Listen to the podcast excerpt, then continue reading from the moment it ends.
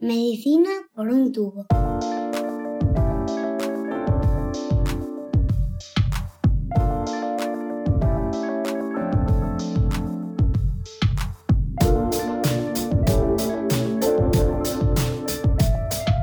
Bienvenidos a Medicina por un tubo, el podcast de Roche España en el que tratamos de ponernos al día sobre los últimos avances en la investigación médica.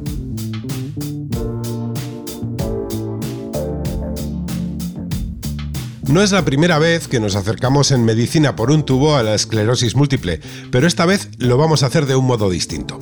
En episodios anteriores hemos tratado los síntomas directos de la enfermedad y su repercusión en el día a día de las personas con esclerosis múltiple, pero en este caso vamos a centrarnos en dos ámbitos aparentemente colaterales que son fundamentales en la vida de todos, la sexualidad y la alimentación. Comenzamos.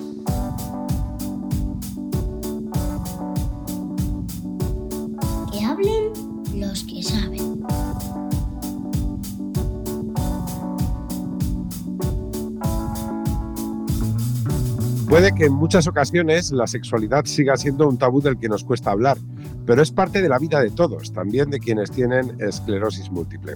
Expertos como José Bustamante Belmund, presidente de la Asociación de Especialistas en Sexología, pueden ayudarnos a comprender, entender y superar los problemas que pueden surgir en el transcurso de la enfermedad.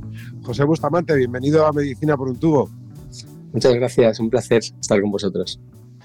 Llamamos a la esclerosis múltiple la enfermedad de las mil caras porque se desarrolla de distintas maneras en cada paciente. ¿Afecta también de varios modos a nuestro modo de acercarnos al sexo? Sí, bueno, eh, la esclerosis múltiple, los pacientes de esclerosis tienen un porcentaje pues, bueno, del 50 al 80, dependiendo del estudio, que nos dice que van a tener eh, pues esa probabilidad de tener algún tipo de problema sexual. Y como bien dices, pues eh, efectivamente puede afectarle de manera muy, muy diferente, de formas diversas. por ejemplo, nosotros siempre hablamos de, tres grandes grupos de afectación.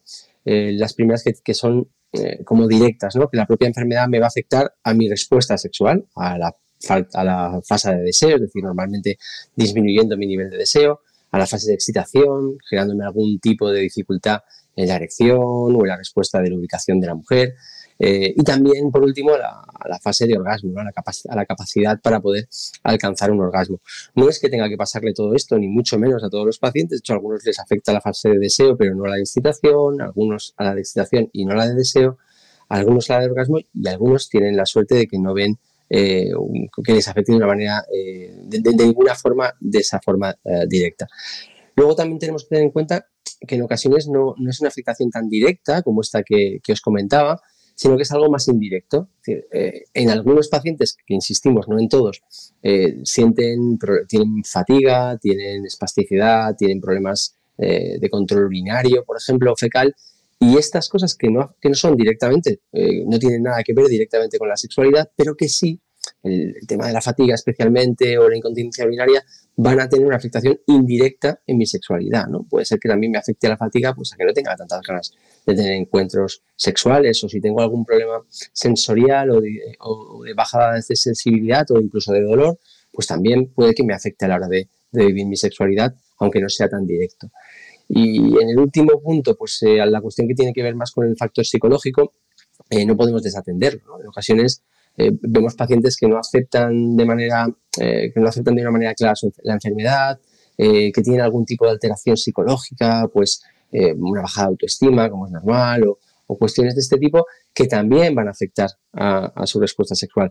De nuevo, no es una manera directa, pero sí hay que trabajarla y los sexólogos la trabajamos, o por lo menos evaluarla y tenerla en cuenta, porque quizá algunos de los problemas sexuales que afectan al paciente no tienen tanto que ver con que no tenga una erección o que aunque no eh, sienta deseo de forma directa, sino que tiene mucho más que ver con estas cuestiones que, alteran su vivencia positiva de, la sexualidad.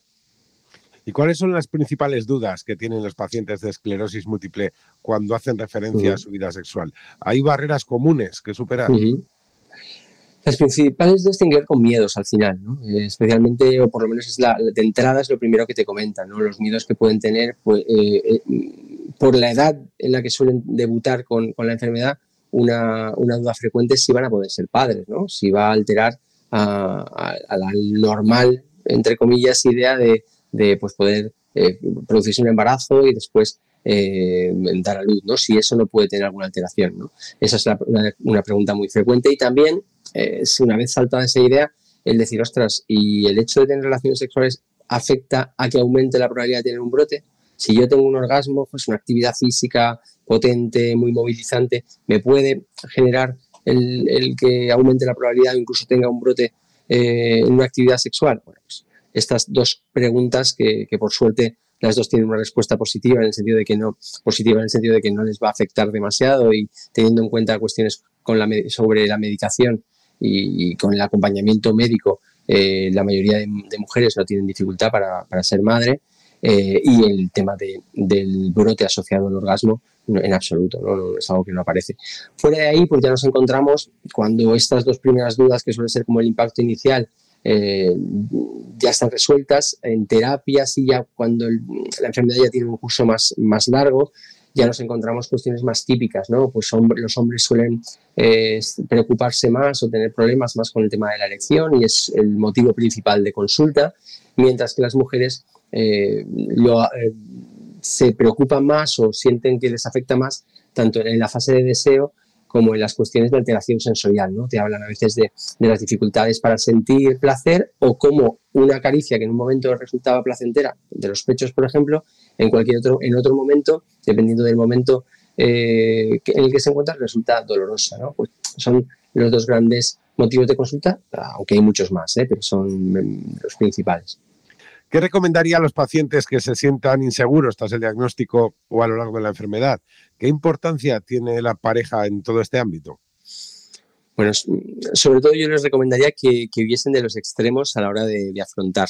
Eh, ni es una buena idea instalarse en el desánimo, en el pesimismo, en la tristeza, eh, ni tampoco quedarse en el otro extremo, ¿no? Y de alguna forma ni siquiera permitirse estas emociones, ¿no? Al final es normal que, aparezca tristeza, es normal que aparezca enfado, es normal sentirse asustado en, algún momento, ¿no?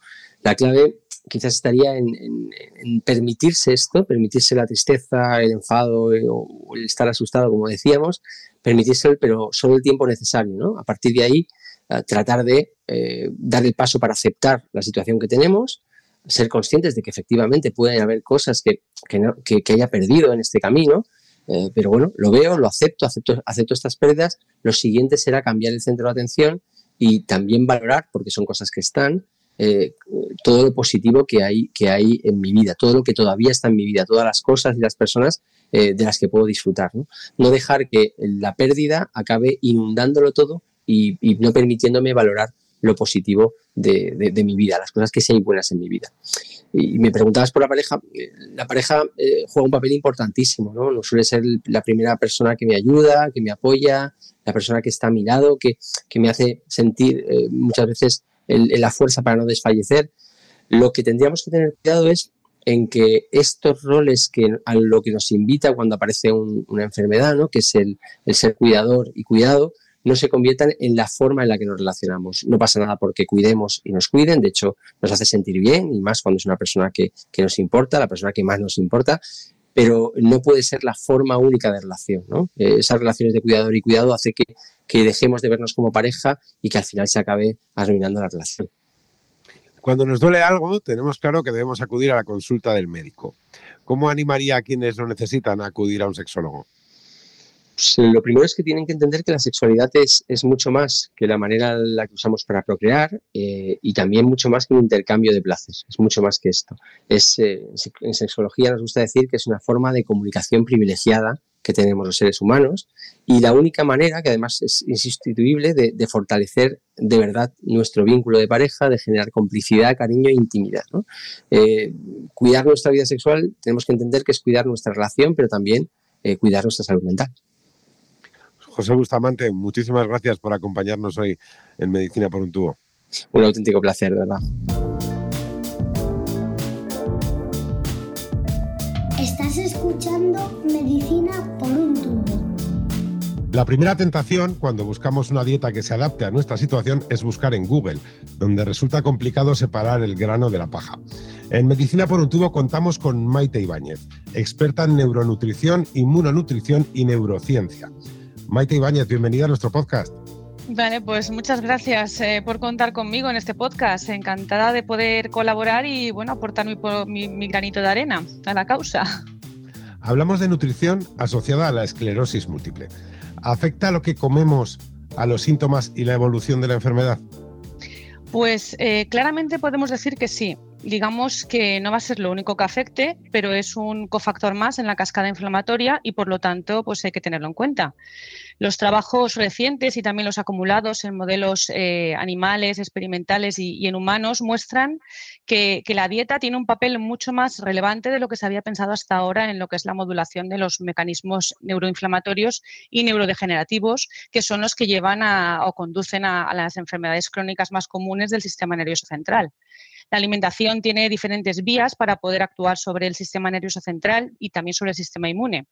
las interacciones entre la ingesta de calorías, la frecuencia de las comidas, la calidad de la dieta o el microbioma intestinal mm, lo que hacen es modular vías metabólicas y moleculares específicas que regulan la homeostasis de las células, de los tejidos y de los órganos, así como la inflamación durante el envejecimiento normal del cerebro y también en las enfermedades neurodegenerativas, como pueden ser, entre otras, la esclerosis múltiple. Eh, pues podría ser el caso de los polifenoles presentes en la dieta, que han demostrado tener la capacidad de modular mecanismos epigenéticos que permiten la diferenciación y la activación de células inmunitarias, eh, actuando sobre la también activación y silenciamiento de determinados genes que están implicados, o la ingesta de grasas saturadas, el consumo de, de la vitamina D, Evidentemente no se trata de sustituir la medicación por la alimentación, pero lo importante es la sinergia de todos los factores. Una correcta dieta ayudará al paciente a defenderse de la enfermedad y, sin embargo, una dieta incorrecta pues llevaría a perjudicarla.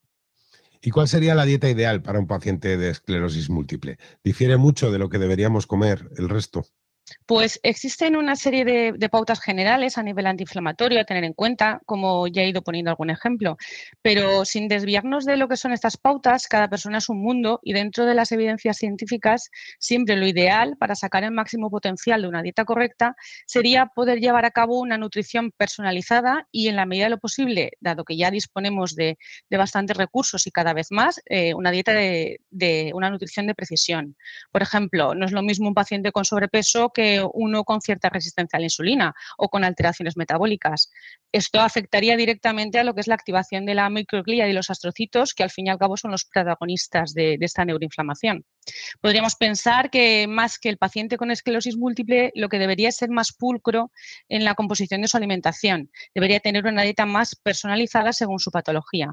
Por ejemplo, pues una dieta cetogénica le podría venir muy bien a un niño con epilepsia, pero nada bien a un paciente con esclerosis múltiple al que por lo menos eh, o por el, eh, podría beneficiarle eh, un patrón de restricción dietética, por supuesto sin desnutrición, pero no por ello implica que esos patrones de restricción dietética, el ayuno intermitente que tan de moda está, sea el ideal para todos los pacientes con esclerosis múltiple. ¿Y hay alimentos concretos que inciden en síntomas concretos como la inflamación? Pues sí, hay determinados alimentos como los alimentos procesados, las grasas saturadas o ácidos grasos de cadena larga o incluso un consumo excesivo de azúcares libres o alimentos con alta carga glucémica que lo que han demostrado es tener un claro carácter inflamatorio. Se ha visto también eso, como he comentado ya, el caso de la modulación epigenética de polifenoles o el efecto antiinflamatorio de los ácidos grasos o omega 3 sobre todo dentro de lo que es la, matriz alimentaria. Es decir, es mucho más recomendable tomarte pues, unas sardinas que un suplemento de omega 3 en cápsulas. Evidentemente, el, omega 3 está en cápsulas, está ahí para cuando haga falta, pero la matriz ah, tiene mucha importancia. Y en Internet e, es muy fácil encontrarse con dietas milagro, con información sobre nutrición basada en mitos. ¿Dónde podemos encontrar información de calidad? ¿Qué falsos mitos deberíamos desmentir en el caso de la esclerosis múltiple? Pues Internet nos permite tener acceso a mucha información, es cierto, pero también a mucha toxinformación. Deberíamos fiarnos más de aquellos mensajes que procedan de fuentes organizaciones científicas expertas en, su terreno. Tenemos eh, pues que ser críticos con la información que nos llega y desconfiar de, dogmatismos. Ya lo decía Beltrán Russell, filósofo lógico y escritor, en el libro del conocimiento humano, en el que decía ya que el conocimiento humano es incierto, inexacto y parcial, por lo que todo lo que sean afirmaciones absolutistas y sensacionalistas, pues en principio nos deberían hacer desconfiar. En cuanto a los falsos mitos, pues, pues bueno, viene de la mano del otro. En principio, como ya he comentado, creo que es bueno desconfiar de las afirmaciones absolutas. Por ejemplo, pues el gluten es malo, la lactosa es mala, pues son muy sensacionalistas, llaman mucho la atención, pero bueno, habrá personas para los que sí les sea, les sea perjudicial, pero otras para las que no. ¿Y qué le aconsejaría a los pacientes que nos están escuchando? Pues que por lo menos en algún momento encuentren un hueco para, para bueno, para que les pueda orientar un profesional eh, cualificado en su alimentación. Creo que el secreto del éxito se encuentra en el abordaje multidisciplinar de la enfermedad. Pues Maite Ibáñez, muchísimas gracias por estar con nosotros en Medicina por un tubo. Nada, muchas gracias a vosotros.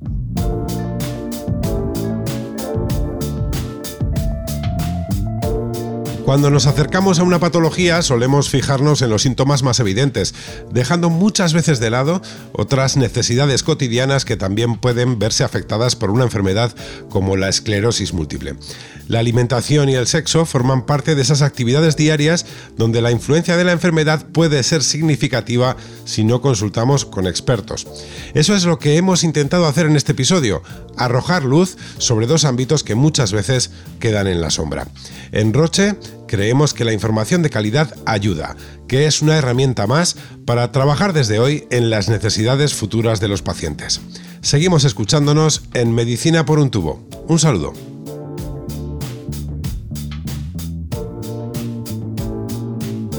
Os esperamos en el próximo episodio